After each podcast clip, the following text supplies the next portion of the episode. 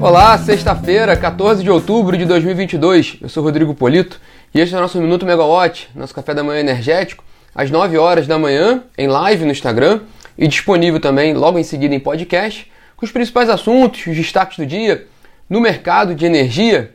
Bom, aqui no Rio de Janeiro, 24 graus, tempo entre nublado e um pouco ensolarado, deve permanecer assim ao longo do dia, com máxima prevista de 28 graus. Bom, o destaque de hoje, desta sexta-feira, é claro, é o leilão de energia nova do tipo A-5, que vai ser realizado a partir das 10 horas da manhã, leilão organizado pela Câmara de Comercialização de Energia Elétrica, CCE, e a ANEEL. É, mas vamos só começar o nosso bate-papo rapidinho pela pauta da próxima reunião da diretoria da ANEEL, que vai ser na próxima terça-feira, e essa pauta foi divulgada ontem, conforme a gente estava falando no minuto de ontem, né? E confirmou o retorno para a pauta da discussão sobre o recurso movido pela Âmbar Energia com relação ao pedido de excludente de responsabilidade e alguns marcos relativos ao, aos contratos das termoelétricas da empresa vencedoras do leilão emergencial de outubro do ano passado.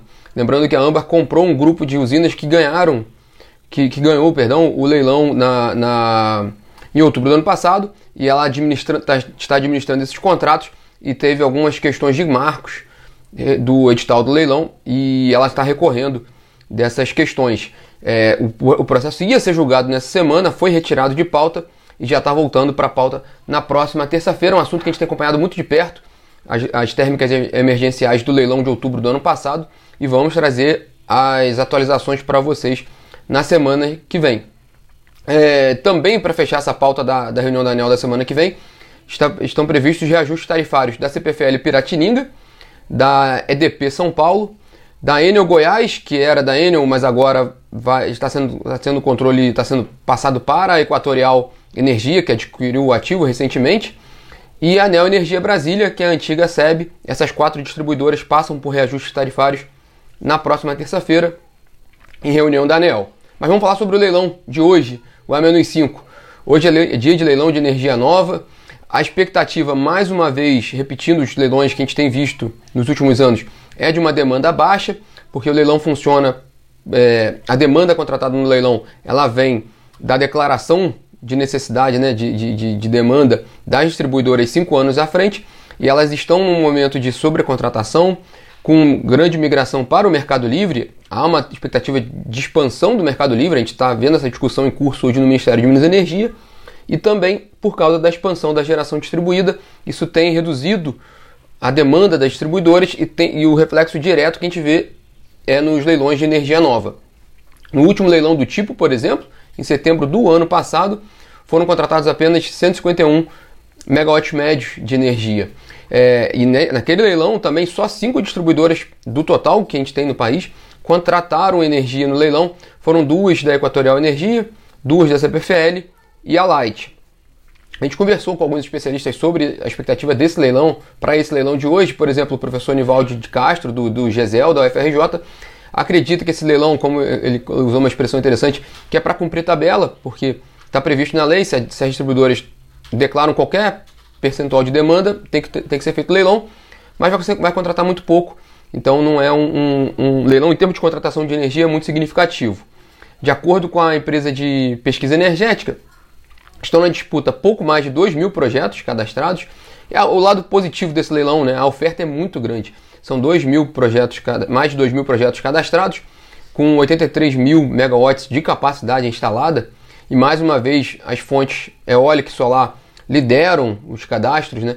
A, a fonte solar tá com, está com 1.345 projetos inscritos, mais de 55 mil megawatts de capacidade instalada, enquanto a fonte eólica tem 574 projetos com 23 mil megawatts de capacidade instalada, mas também tem hidrelétricas, tem térmicas a biomassa, os, é, os, a, a, fonte que foi inovadora no ano passado, é, recursos sólidos urbanos, também está inscrita na, no, no leilão. E o Acende Brasil também trouxe uma, destacou uma, uma das novidades desse leilão de hoje, é a criação de um produto específico para comercialização de energia de empreendimentos termoelétricos a biogás e carvão mineral nacional. Assim, esses empreendimentos eles disputam um produto específico e não competem com as outras fontes, como a biomassa, por exemplo, como ocorria nos outros nos leilões anteriores, Enfim, vamos ver como é que vai ser o, o, resultado desse leilão também para ver como é que as, as, diferentes tecnologias se saem né, nessa oportunidade de contratação. Lembrando, mais uma vez, que a demanda deve vir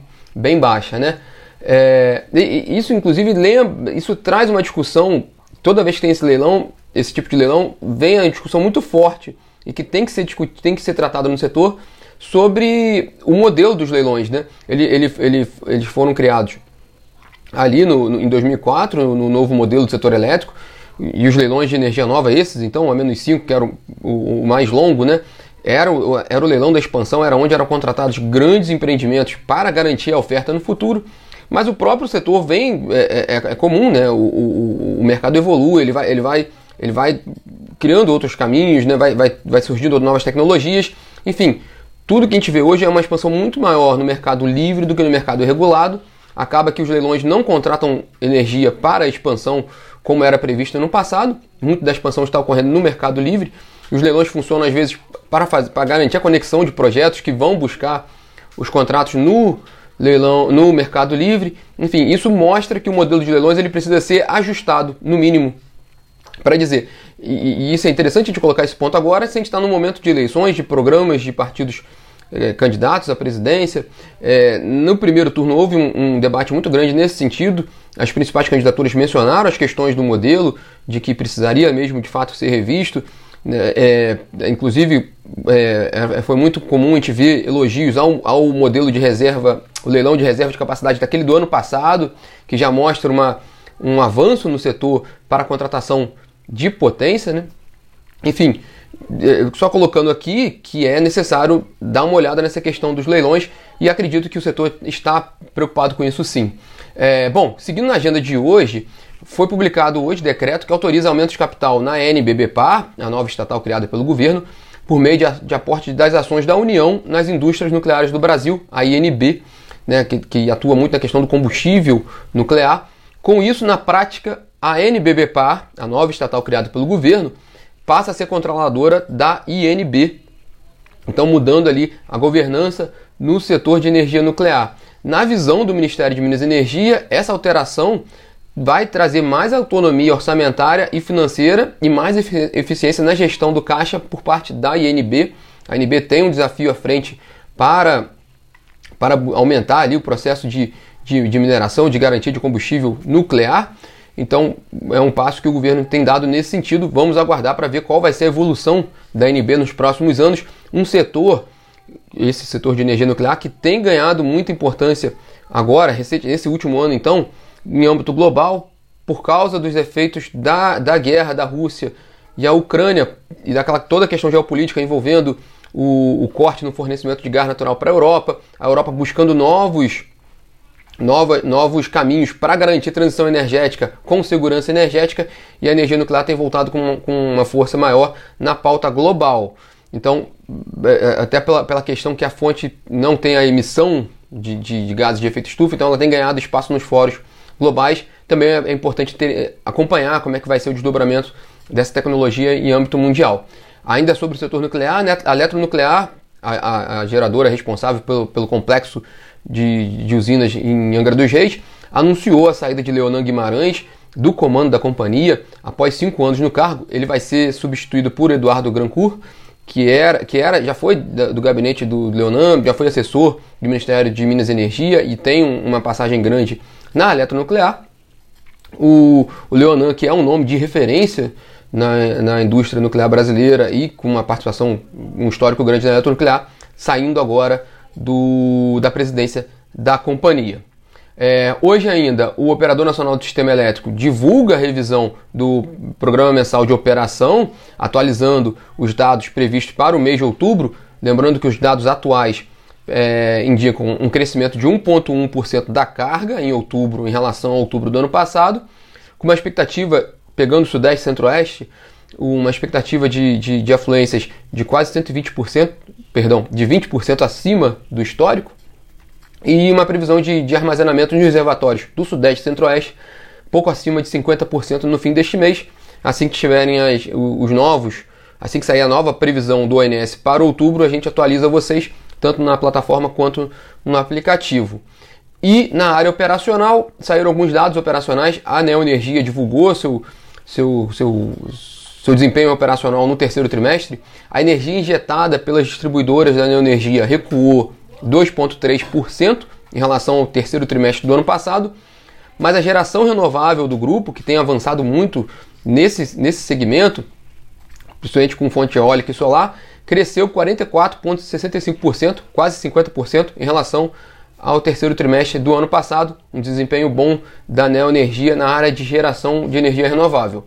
Na área de petróleo, a Petro Recôncavo e a 3R divulgaram dados de produção de setembro e aí o consolidado do terceiro trimestre, também ambas com crescimento em relação ao trimestre, ao terceiro trimestre do ano passado.